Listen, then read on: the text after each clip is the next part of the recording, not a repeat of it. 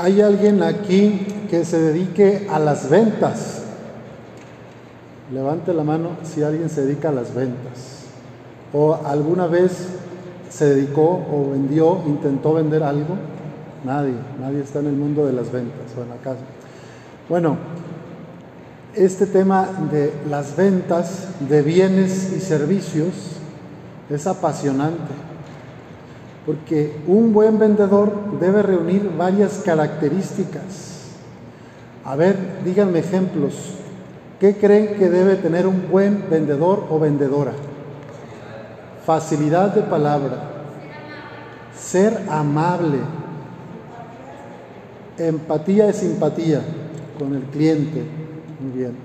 Entonces, capacidad de escuchar, ¿verdad? A la persona, qué necesidades hay. Muy bien. Oigan, y fíjense aquí lo que dice San Pedro, que está predicando, bueno, hace en esta carta, en la primera lectura, lo que dice San Pedro en el texto a los que les escuchan, dice, que en su trato mutuo la humildad esté siempre presente. ¿Tú le comprarías a alguien soberbio? ¿A alguien sangrón? ¿A una persona que te trata como así, como este? No, ¿verdad? Necesita, para comprar, tú necesitas sentirte que te escucha, que, que, que te puede dar algo que necesitas para aprovechar y y que no te va a tomar el pelo, que no te va a engañar. Se han fijado en, alguna, no voy a decir la marca, ¿verdad?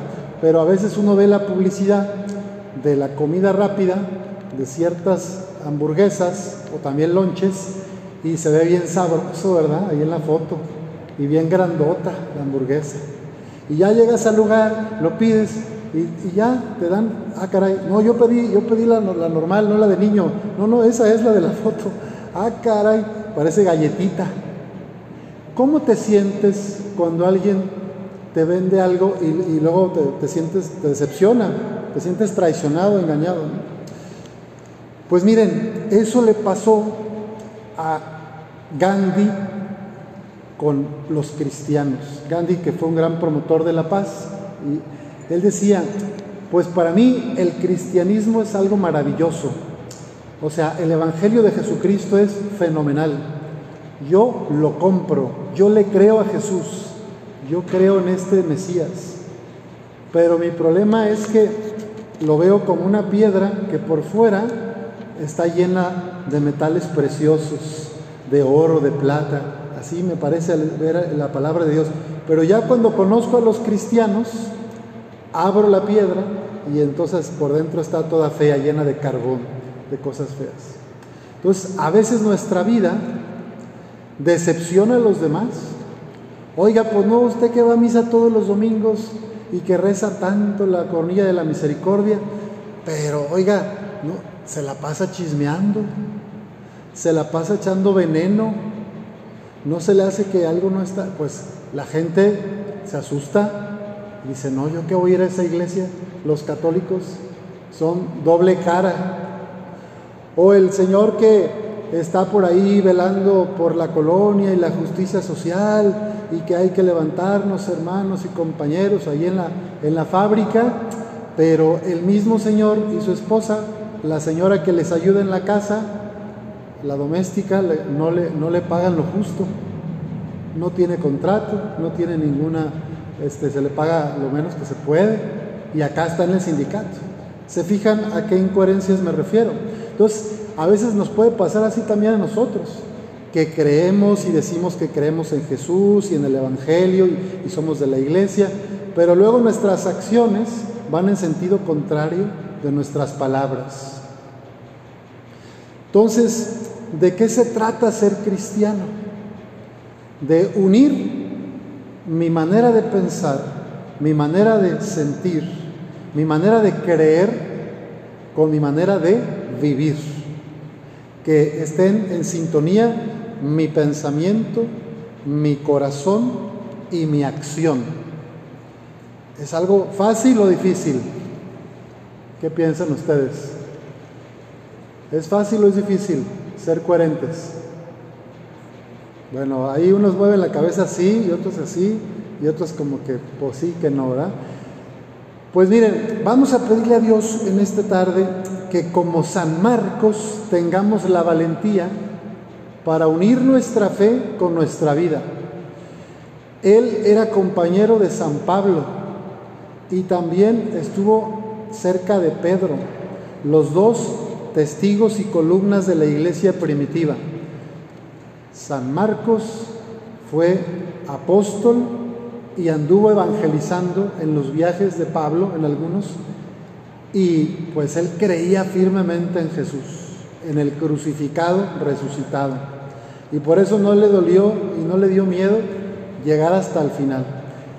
Cuando hay fiesta en la iglesia católica de algún mártir, el sacerdote se viste de rojo, porque el rojo es el color de la sangre derramada por Cristo, por creer.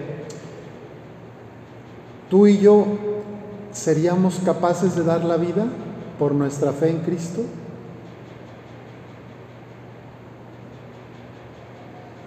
La fidelidad de Dios es para siempre. Escuchábamos en el Salmo, Señor, te damos gracias por tu lealtad y por tu amor.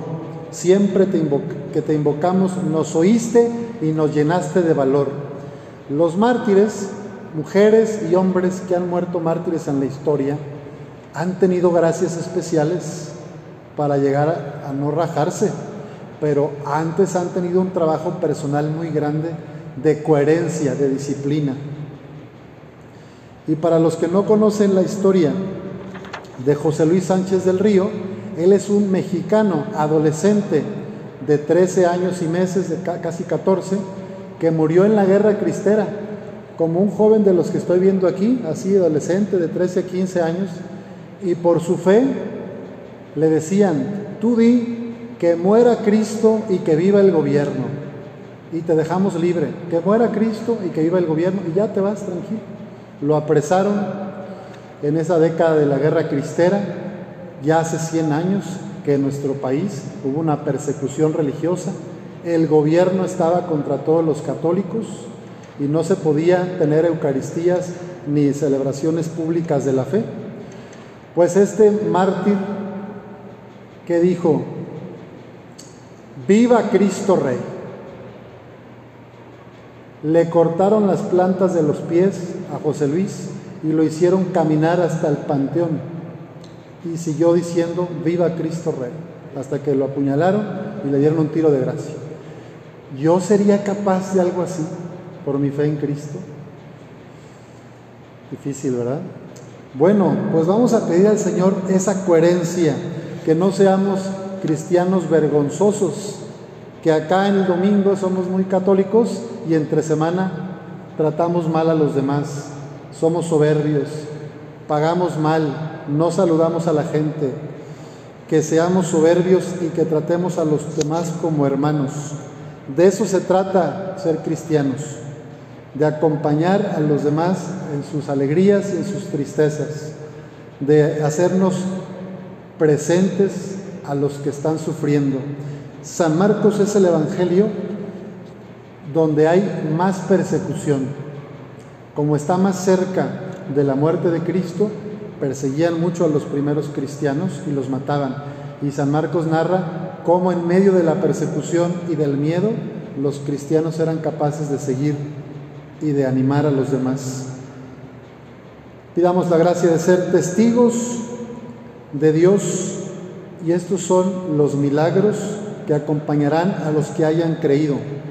Arrojarán demonios en mi nombre, hablarán lenguas nuevas, cogerán serpientes en sus manos, y si beben un veneno mortal no les hará daño. Impondrán las manos a los enfermos y estos quedarán sanos. Todos estos dones y carismas no son solo para los obispos, sacerdotes o religiosas, todos ustedes, todos los bautizados, si nos apegamos a Jesús y nos acercamos al corazón de Cristo, podemos hacer muchas cosas por los demás. Liberarlos de los demonios, del rencor y del resentimiento, sanar sus corazones de la tristeza y la depresión, levantar a los caídos, terminar con el veneno mortal de los chismes y rumores, de las calumnias, y hablar lenguas nuevas, hablar bien de los demás, en vez de criticar y condenar.